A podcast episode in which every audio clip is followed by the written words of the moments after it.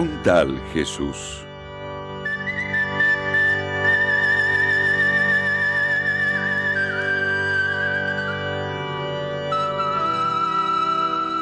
Una voz en el desierto.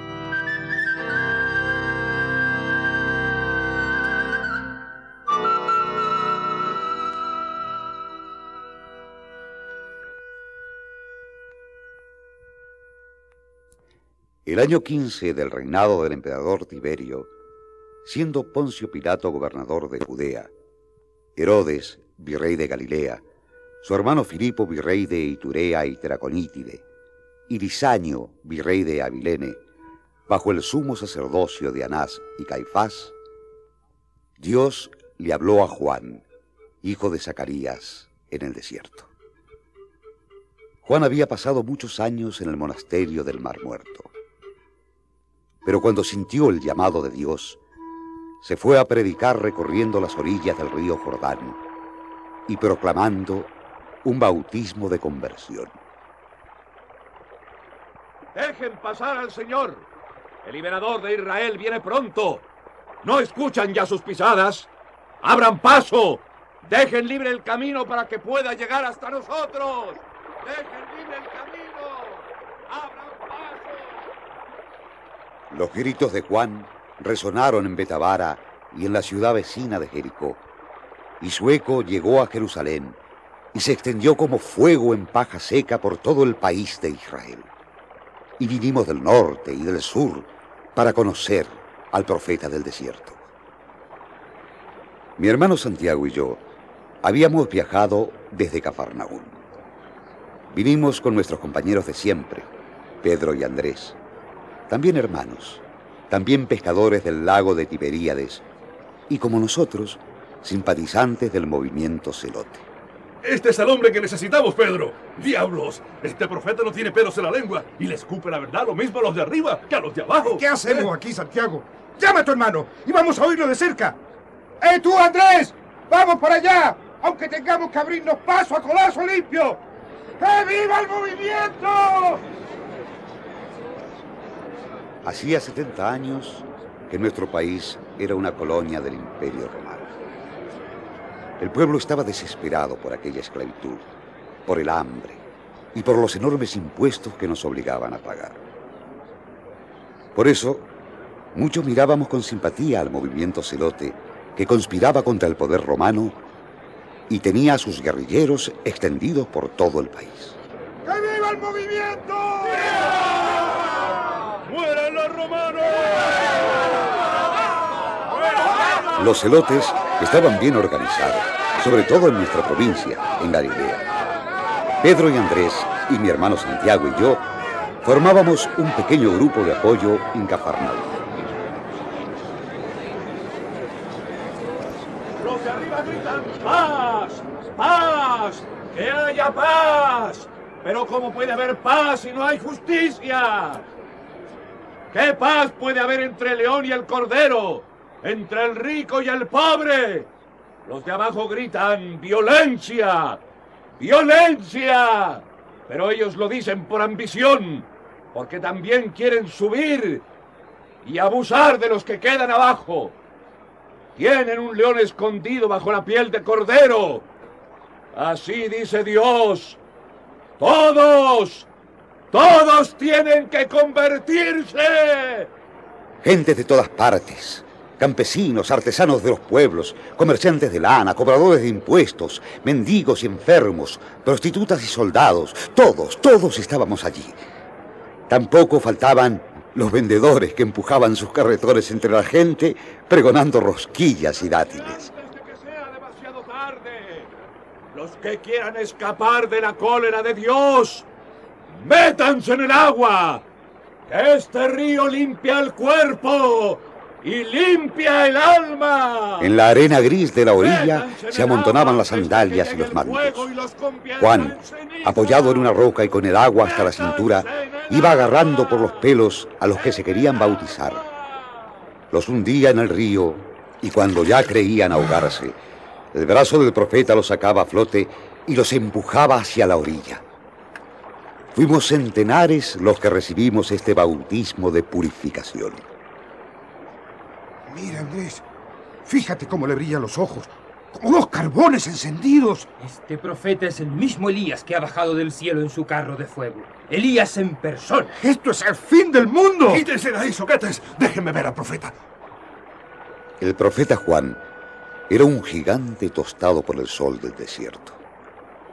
Se vestía con una piel de camello amarrada con una correa negra. Nunca se había cortado el pelo y ya le llegaba hasta la cintura. Cuando el viento soplaba parecía la melena de una fiera salvaje. ¡Tumben las montañas si hace falta! Para que no tenga que dar ningún rodeo y se demore. No, no, no se demora. Viene ya. ¿No escuchan sus pisadas? ¿No sienten ya su olor en el aire? ¡Ya viene el Mesías! ¡El liberador de Israel! ¡Ya viene el Mesías! ¡Ya viene el Mesías! Aquí el único olor que se siente es a orines. Yo estoy mareado. Puerco eres, Pedro. Cállate y oye lo que dice el profeta. Pero si es la verdad, Andrés. Yo no sé ni para qué vine aquí. Esa gente se mete en el río y hacen de todo y adentro. Luego va uno y sale más sucio de como entró. Y dice el profeta que el río limpia y purifica. Ah, tiene razón, Pedro. El agua parece ya una sopa. Y las cabezas de la gente los garbanzos. Va, va, va, va, va, vámonos a otro lado, compañero. Esto me da asco. Oigan a mi hermano haciéndose el fino. Pero si el que más apesta eres tú mismo. ¡Vete Pedro. al cuerno, Andrés! ¡Ahora mismo te vas a tragar Déjalo ya! Pedro. Vámonos un poco fuera, que aquí hay un calor que no hay quien aguante. Nos fuimos de allí para poder respirar.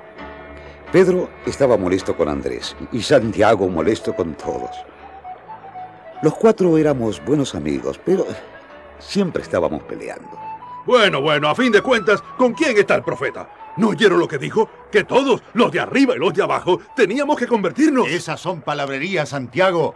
Que diga claramente con quién está. ¿Apoya a los elotes o no? Eso es lo que tiene que decir. Bien dicho, Juan. ¡Que viva el movimiento! ¡Ay, cállate ya, Pedro! Pareces una cotorra repitiendo siempre lo mismo. ¿Y tú? ¿Tú parece que te has dejado embobar por el bautizador? Yo estoy con él, sí. Diga lo que diga y apoye a quien apoye, estoy con el profeta. Pero el profeta apoya al movimiento o no. Eso es lo que quiero saber, Andrés. Pues anda tú mismo y pregúntaselo, Juan. Métete en el río y pregúntale de qué lado está. Tú te llamas Juan como él, eres tocayo suyo. A lo mejor te responde. Pues sí, a mí no me da miedo ese profeta ni nadie. Si está con los elotes, bienvenido sea. Si está con los romanos, ojalá se ahogue en ese río no mugriento. grites tanto, Juan. La cosa no es tan fácil. La cosa es muy fácil, Andrés. Darle una patada en el trasero a todos los romanos y se acabó. Eh, cualquiera que te oye hablar, Santiago, piensa que tú eres uno de los siete cabecillas. A ver, pelirrojo, ¿qué has hecho tú por el movimiento? Ah, dime, dar cuatro gritos en cuatro pueblos. ¿Y qué has hecho tú, Pedro, eh? ¿Tirar piedras desde los tejados? ¿Yo? Y no me saques otra vez cuando le escupiste al capitán romano, porque aquí hasta los niños escupen a los ¡Eres soldados. un ¿eh? Santiago! ¡Te voy a cerrar el pico! ¡Basta ya de discusión, maldita sea! A ver quién de nosotros se atreve a preguntarle a Juan de qué lado está. Eso es lo que yo propongo. Yo lo que propongo es que nos vayamos un poco más lejos. Hasta aquí llega la peste. Te digo que estoy mareado. Ah, anda, va- va- vamos.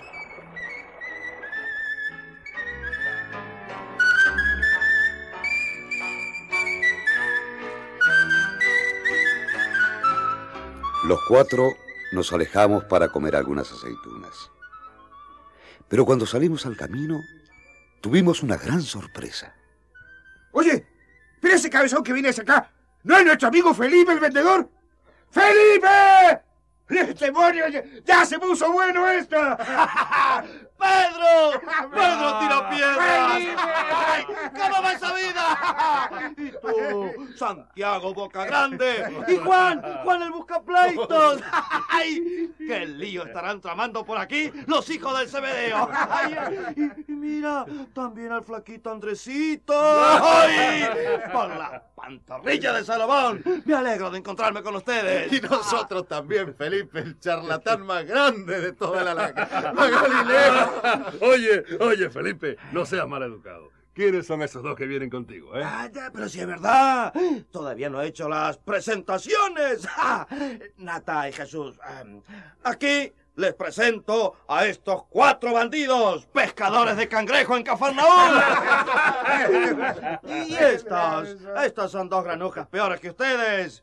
Este se llama Natanael. Un israelita de buena marca. Vive en Caná. trabaja con lana. Es más tacaño que una rata y tiene una mujer que ni el rey David la aguantaría. Y este, este otro, un moreno simpático de Nazaret, se llama Jesús. Lo mismo te arregla una puerta que te hace una herradura. Un hazmelo todo, vamos. Y cuando te presta dinero, nunca te cobra los intereses. Eh, Lo malo es que nunca tiene y hay que prestarle a él. Señores, ya está todo dicho. Eh, pues entonces, como si nos conociéramos de toda la vida. Y ahora, a llenar el buche, que para luego es tarde. ¡Vamos! ¡Vamos!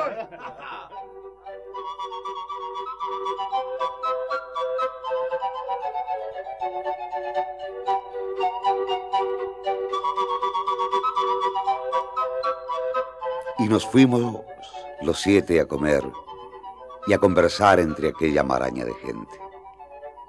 Cuando caía la noche, todo el mundo se desparramaba por la orilla del río.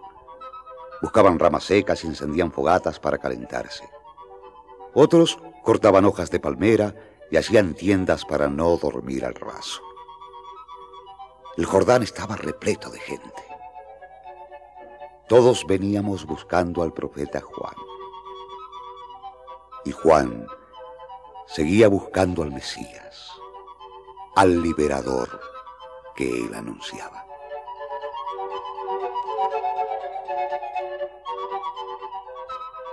Un tal Jesús.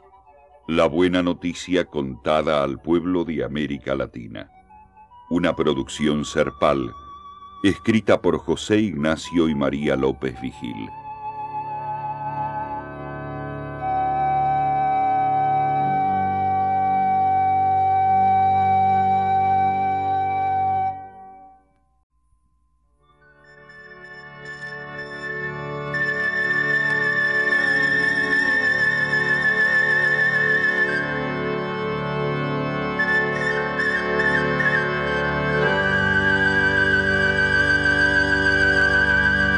Un tal Jesús.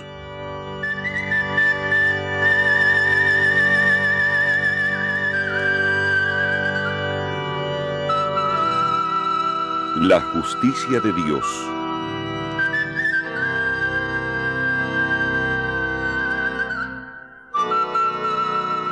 A Juan el Bautista venían a oírle gentes de la tierra de Judea y de la ciudad de Jerusalén y de la lejana Galilea.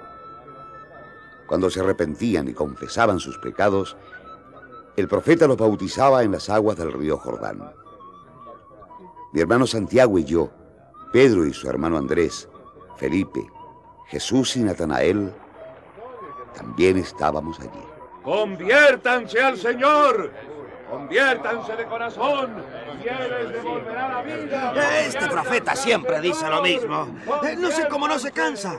Hace dos horas que está dale y dale con la misma canción. Cállate ya, Felipe, y déjame oír. Eh, pero Nata, es que yo me estoy... Estoy aburriendo. No seas estúpido, Felipe. A la gente hay que repetirle las cosas para que le entren en la mollera. ¡Conviértanse! ¡Conviértanse! ¿Pero qué diablos es convertirse, eh? No entiendo eso. Convertirse es cambiar. Y cambiar es tumbar a los romanos y sacarlos de nuestra tierra. Anda, anda, Felipe, pregúntale al profeta lo que tienes que hacer tú para convertirte. Él te lo dirá.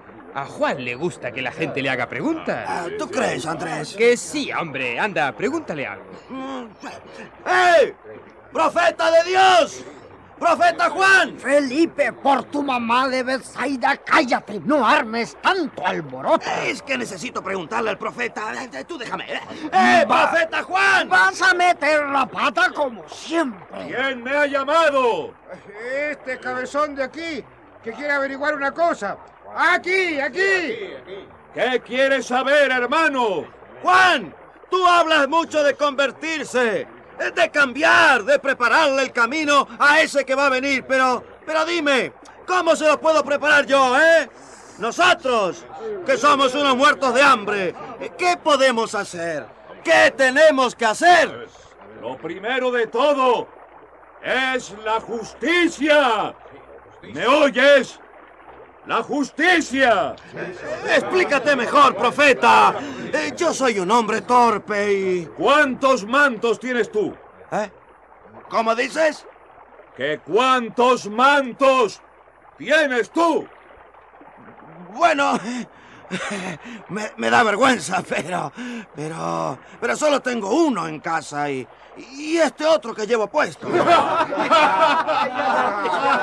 Tienes dos. Tienes dos. Te sobra uno. Dáselo al que no tiene ninguno. En Israel hay muchos desnudos que no tienen ni un trapo para cubrirse. ¿Quieres que hable más claro? Tú, el de al lado. Sí, sí, tú. No te escondas, tú. ¿Cuántos pares de sandalias tienes? Dos. Tres. Te sobran las que no tienes puestas. En Israel hay muchos descalzos que no tienen ni un par de sandalias. Reparte las tuyas con ellos. ¿Tienes dos panes? Dale uno al que pasa hambre. Que a nadie le sobre, para que a nadie le falte. Eso es lo que quiere Dios. Eso es convertirse. Compartir. Justicia, hermanos. ¡Justicia! Bien dicho. Eso pedimos los celotes. Justicia. bueno, Pedro, ya puedes ir dándome ese manto que llevas encima. ¿eh? El profeta dice que hay que repartir lo que uno tiene, ¿no? Y, y hay que empezar por los amigos, digo yo. La buena justicia comienza por los de casa. ¿No crees, Andrés, eh? Este hombre es un profeta de verdad. Eso digo yo. Todos los profetas de antes hablaban de la justicia. La voz de los profetas es siempre la misma voz. Pues yo digo que eso de dar la mitad de lo que uno tiene, yo, por ejemplo, tengo un taller y cuatro herramientas, pero eso, eso no es ser rico. Yo tengo lo justo. No, para- no, no te preocupes, Natanael. Los ricos son otros. Mira a esos que vienen por ahí. ¡Buah! ¡Traidores! Por entre la gente se abrían paso hasta la orilla dos hombres con turbantes de seda. Uno era alto con la cara picada de viruelas. A ese lo conocíamos menos. De quien sabíamos muchas cosas era del otro. Se llamaba Mateo y cobraba los impuestos en nuestra ciudad, en Cafarnaúm. ¡Profeta del Altísimo! ¡Ey! ¡Profeta del Altísimo! Hemos oído a aquel Galileo preguntándote qué tenía que hacer.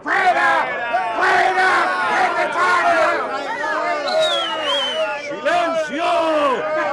¡Silencio! Quiero escuchar lo que dice este hombre. Y Dios también quiere escucharlo. ¡Habla! ¡Profeta del Altísimo! ¡Ey! ¿Qué tenemos que hacer nosotros? ¿Quiénes son ustedes? Somos judíos, pero cobramos los impuestos de los romanos. ¡Ey! ¿Qué tenemos que hacer nosotros? ¡No se manchen las manos! ¡No se manchen las manos!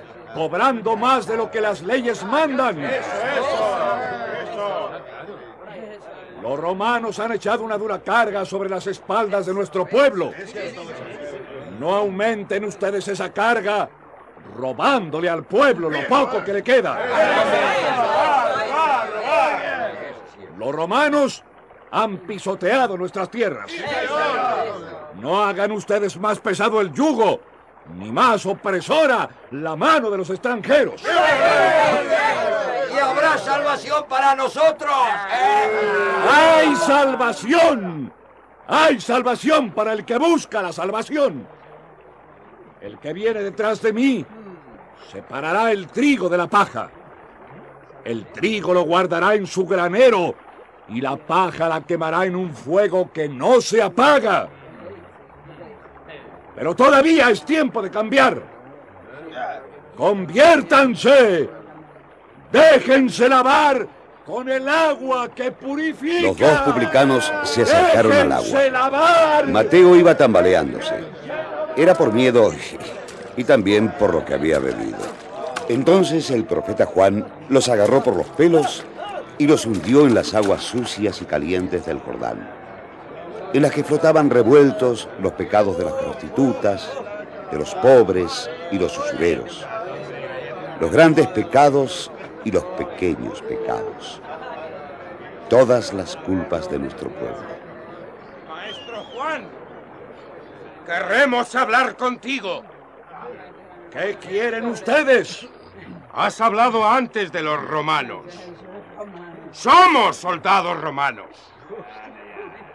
Hemos venido a verte porque tu palabra ha llegado también a nuestros oídos.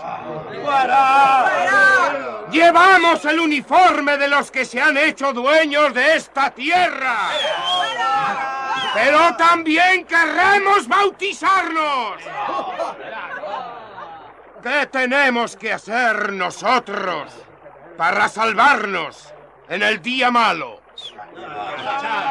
El único dueño de esta tierra y de todos los pueblos de la tierra es Dios. Ustedes ahora son los fuertes y golpean a los débiles. Mañana vendrán otros más fuertes que los golpearán a ustedes. Porque los reyes y los gobiernos de este mundo son como la hierba que hoy está verde y mañana se seca y se quema. El único rey es Dios. La única ley es la de Dios. Y la ley de Dios es la justicia. ¡Ten cuidado! Si sigues hablando así, para irle con el soplo a Pilato. El dueño de todas las vidas es Dios. No es Pilato, ni Herodes, ni el ejército romano. Ustedes, soldados, no amenacen a la gente, ni acusen a nadie de lo que no ha hecho. No digan palabra falsa en el tribunal. No usen la mentira, ni abusen de la espada. Confórmense con la paga que les den y no le roben al pobre su techo ni su pan.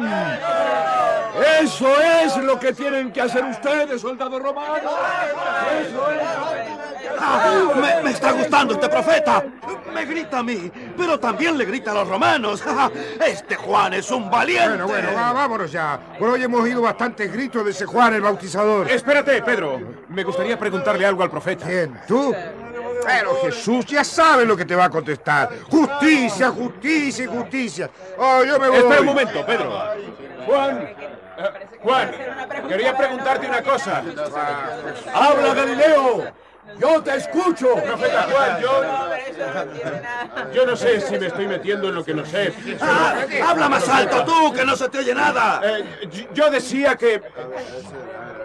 Bueno, tú, tú dices. Den limosna a los hambrientos. Y tú dices, no roben al cobrar los impuestos.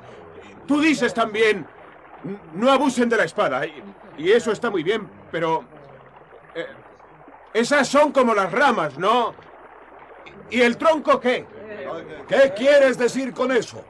Es que yo creo que si las ramas daban frutas malas y uno las poda y, y las poda y, y las siguen dando malas, es que el tronco está malo. So- son las raíces las que están podridas. Profeta Juan, ¿qué tenemos que hacer para arrancar estas raíces? Para que no haya hambrientos que necesiten limosna. Y para que no haya soldados que utilicen espadas. Y para que no haya gobernantes que nos aplasten con impuestos. ¿Quién eres tú? Me llamo Jesús. Vine ayer con dos amigos del norte. Te he escuchado hablar y te pregunto. Yo no te puedo responder a eso que me preguntas. Te responderá otro.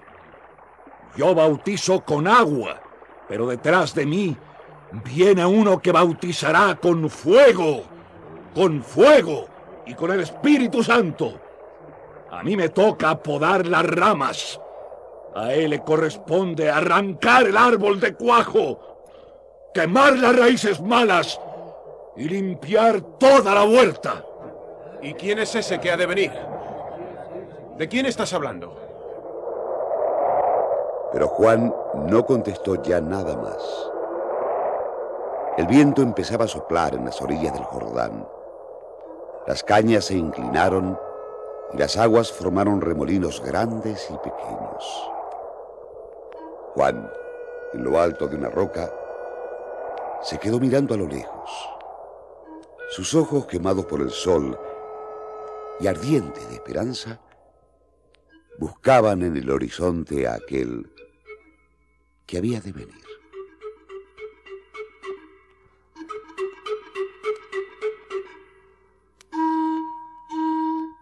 Un tal Jesús, la buena noticia contada al pueblo de América Latina. Una producción serpal, escrita por José Ignacio y María López Vigil.